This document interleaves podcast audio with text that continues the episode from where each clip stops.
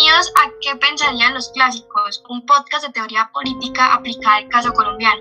Hoy estamos con ustedes Andrés Felipe Bedoya, Daniela Chica Portilla, Itzel Martínez Sarmiento y Guaira Flores Descanso. Bienvenidos a nuestro primer capítulo, donde hablaremos sobre qué pensaría Hobbes sobre los crímenes de Estado,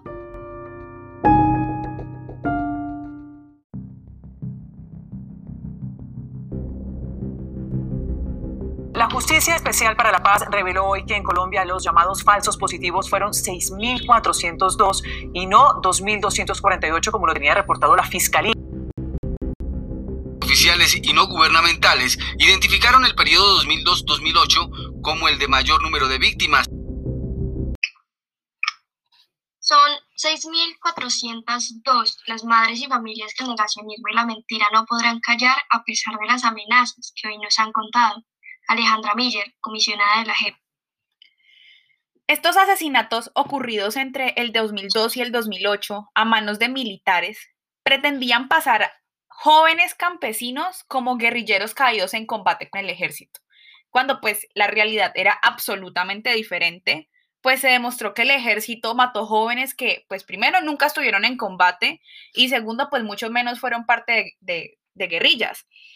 Para los militares, estos 6.402 jóvenes, que son los que hasta ahora ha logrado reportar la JEP, no eran más que usados como meras cifras a cambio de bonificaciones, vacaciones y ascensos.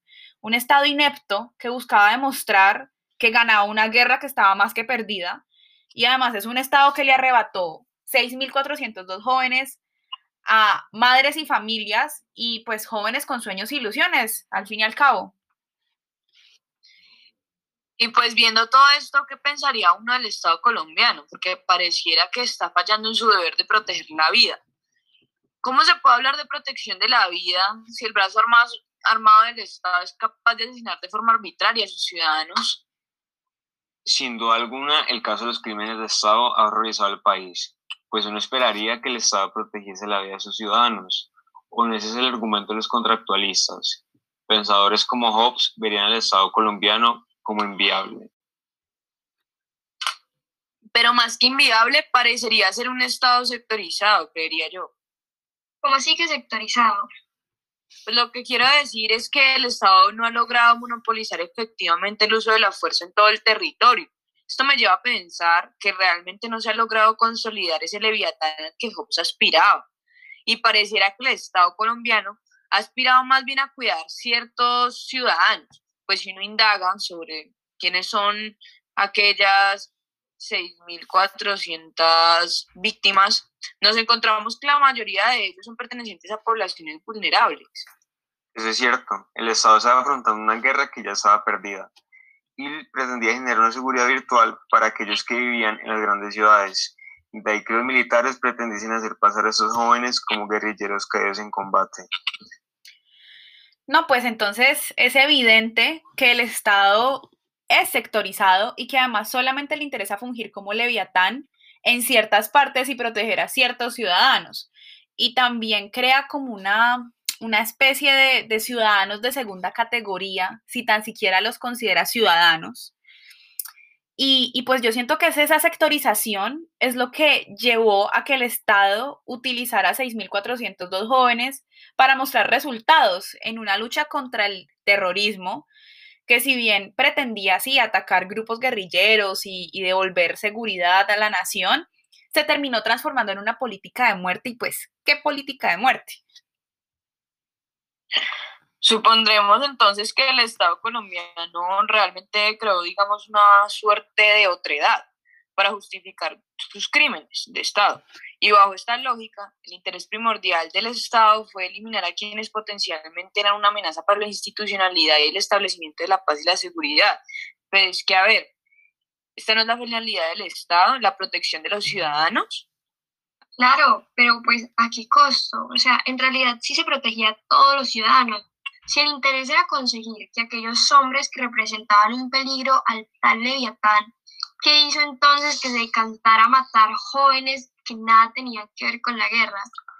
Porque el Estado colombiano ni lo uno ni lo otro. A pesar de sus esfuerzos constantes por hacer ver a esos 6.402 jóvenes como supuestamente buenos muertos, hoy en día es claro para instituciones como la JEP algunos sectores de la población civil estos eran jóvenes inocentes que fueron vilmente engañados y asesinados. El gobierno de Uribe no pudo ofrecer garantías reales le falló a todos los sectores. No pudo proteger a los ciudadanos de las grandes ciudades, como Bogotá, Medellín o Cali. Y definitivamente tampoco pudo proteger a los jóvenes de los pueblos y la ruralidad fuera de las grandes ciudades.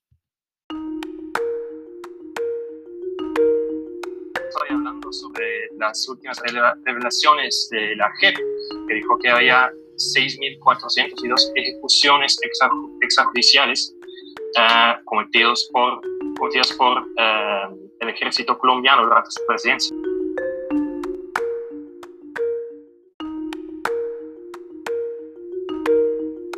Y no voy a decir que usted dio la orden, porque yo no soy en la posición para decirlo, pero usted entiende que por lo menos muchos colombianos quieren que usted toma la responsabilidad política como jefe de Estado y jefe de gobierno en este momento.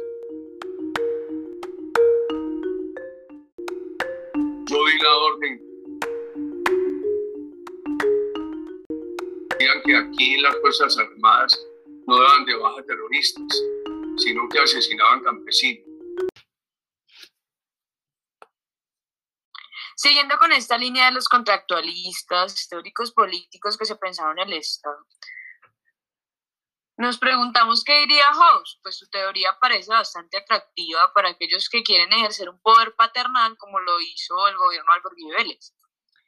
Sí, es cierto, pues como que Hobbes nos hablaba de un pacto donde los ciudadanos se comprometen a someterse a un tercero de manera pues prácticamente permanente con el único objetivo de ser protegidos por este.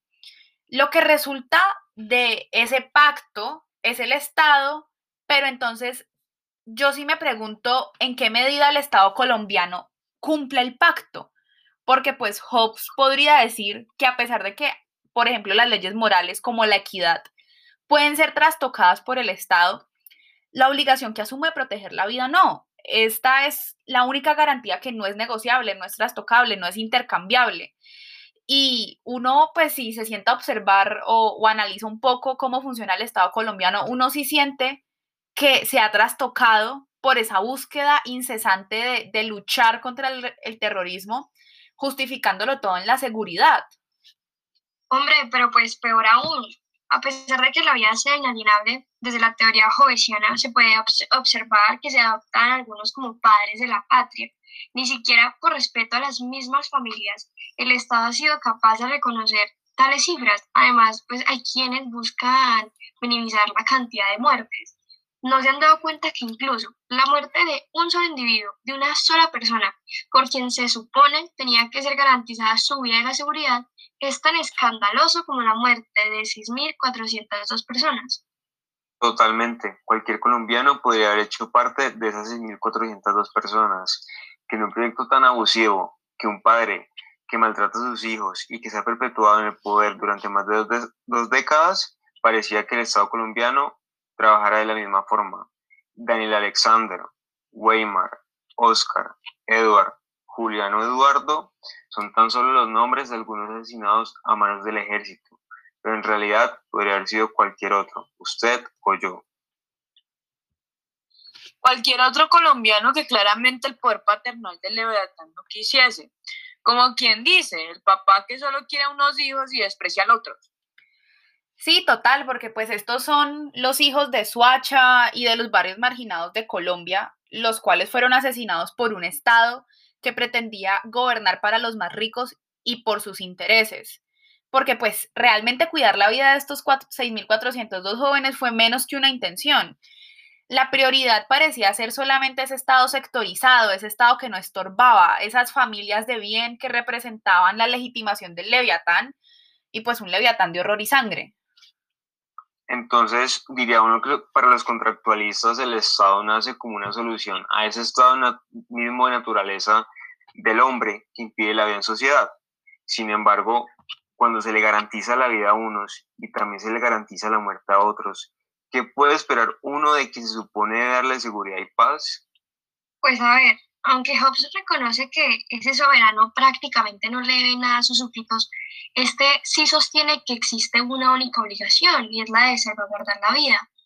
Esto quiere decir que a pesar de que el soberano tiene entre sus facultades esa posibilidad de dictar el modo de vida de la colectividad que integra el Estado, este realmente no puede atentar contra el derecho natural de cada quien, el de los súbditos, a conservar su vida sin que esto rompan dicho pacto y entren en un estado de guerra con él. No, claro, y es que además, pues es que esa es la esencia del, del pacto, que te protejan la vida. Ahora bien, yo creo que es importante que, resaltemos que nosotros no consideramos que Colombia sea un Estado fallido, sino que tal como lo dijimos al inicio, se trata de un Estado que ha crecido de forma desigual en el territorio y que además eso ha dificultado mucho la articulación de todas las entidades territoriales y no solamente todas las entidades territoriales, sino también todos los sectores de la sociedad. Eso es cierto. Además, son los falsos positivos, como se dice popularmente, que fue el tema para el episodio de hoy, es importante entender que esas personas que asesinaron a los militares son parte de la sociedad y que a pesar de los esfuerzos del Estado por hacer pasar esas muertes como necesarias para los fines e intereses de la nación, es innegable que la nación ha fallado en su deber principal de protección. Yo creo que es pertinente dejar como frase final algo dicho por un habitante de Trujillo Valle del Cauca. Y dice así, si no se habla, si no se escribe y si no se cuenta, se olvida. Y poco a poco se va tapando bajo el miedo. La gente que vio el muerto se va olvidando y tiene miedo de hablar. Así que llevamos un oscurantismo de años en el que nadie habla de eso como nadie habla de lo que pasó, pues nada ha pasado. Entonces, bien, si nada ha pasado, pues sigamos viviendo como si nada. De esta manera, entonces, no olviden que hoy les hablaron Andrés, Daniela, White Gracias por escucharnos y pues esperamos vernos en un próximo episodio.